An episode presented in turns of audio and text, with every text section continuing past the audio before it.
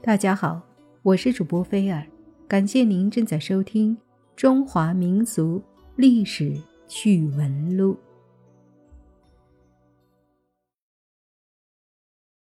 明朝是中国封建历史上最后一个汉人王朝，在这两百多年间，发生过许多惊心动魄的大事件。今天要给大家讲的是二十个有趣的冷知识，来听听你知道的有几条。第一个，中国历史上最后一位宰相是胡惟庸。洪武十二年，朱元璋将胡惟庸下狱论罪，此后朱元璋为加强中央集权，将百官之首。宰相这个职位废除了。第二个，明朝有后宫嫔妃殉葬的惯例，皇帝驾崩后，除了皇后和怀有皇子的嫔妃，其他都得陪葬。这个习俗直到明英宗时才被废除。第三个，明朝共有十六位皇帝。但北京的明代皇陵只有十三位君主，朱元璋葬在旧都南京，建文帝离奇失踪，还有一位就是朱祁钰，被他哥朱祁镇葬在玉泉山北。第四个，朱元璋规定子孙后代的名字必须按金木水火土五行的顺序。但老朱家子孙众多，名字又不能重复，因此创造了许多的生僻字。现在我们用的元素周期表上的生僻字，很多就是因此创造出来的。第五个，明朝的官员俸禄是历朝历代中最少的，因此清廉的官员往往生活拮据，甚至只能自己种菜吃。逢年过节的才能买一小块肉改善伙食，所以如果要穿越的话，还是别去明朝了。第六个，尽管朱元璋杀了很多的贪官，但明朝的官场贪腐之风是最严重的，这或许跟官员待遇差有间接的关系。第七个，明朝时期除了中国。还有四个国家使用汉字，这四个国家分别是朝鲜、日本、琉球、南越。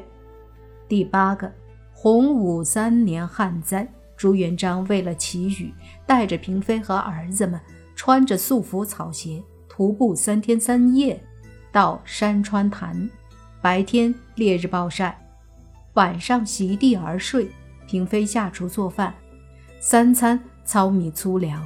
历朝历代的皇帝能这样吃苦的，仅有朱元璋一人。第九个，唐伯虎和王阳明参加过同一届科举。唐伯虎和徐经因牵连科举舞弊案被贬黜，这届科举的状元是伦文旭。广东的小伙伴儿对这个名字应该比较熟悉。第十个，上一条提到的徐经。他的后代出了个著名的旅行家，著作有《徐霞客游记》，大家该知道他的后代是谁了吧？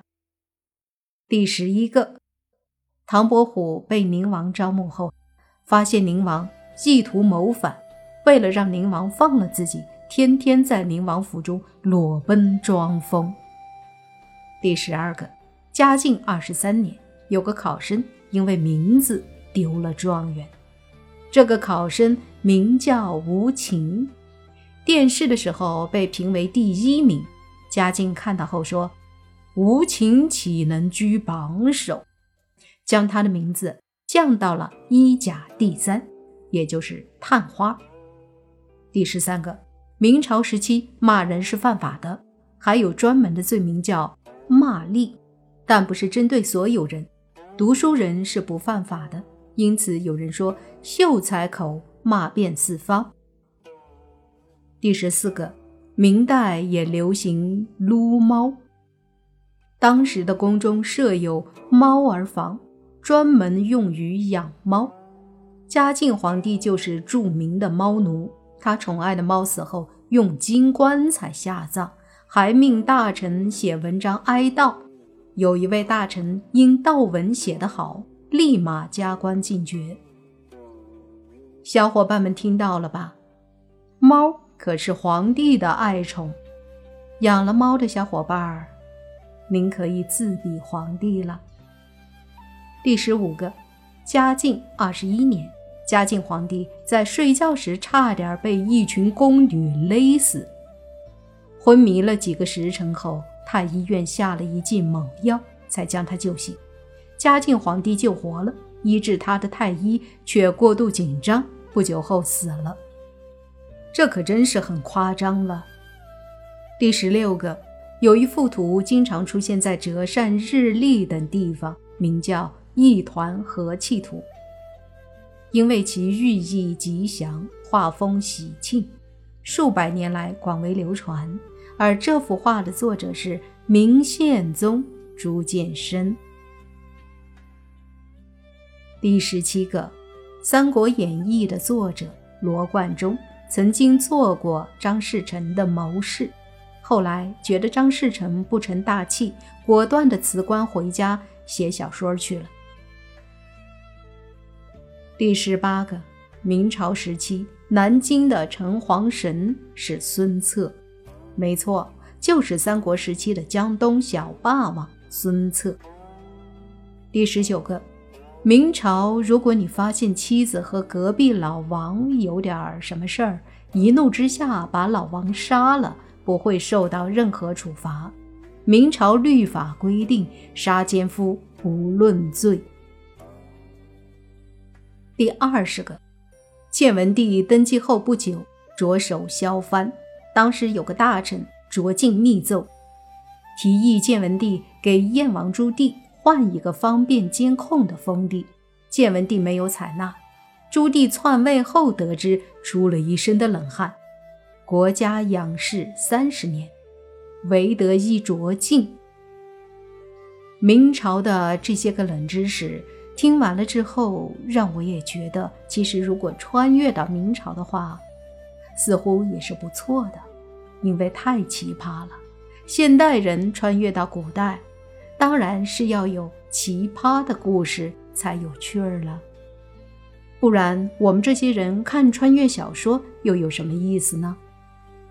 听完了这些明朝的二十个冷知识，您觉得如何呢？喜欢的话，点个赞哦。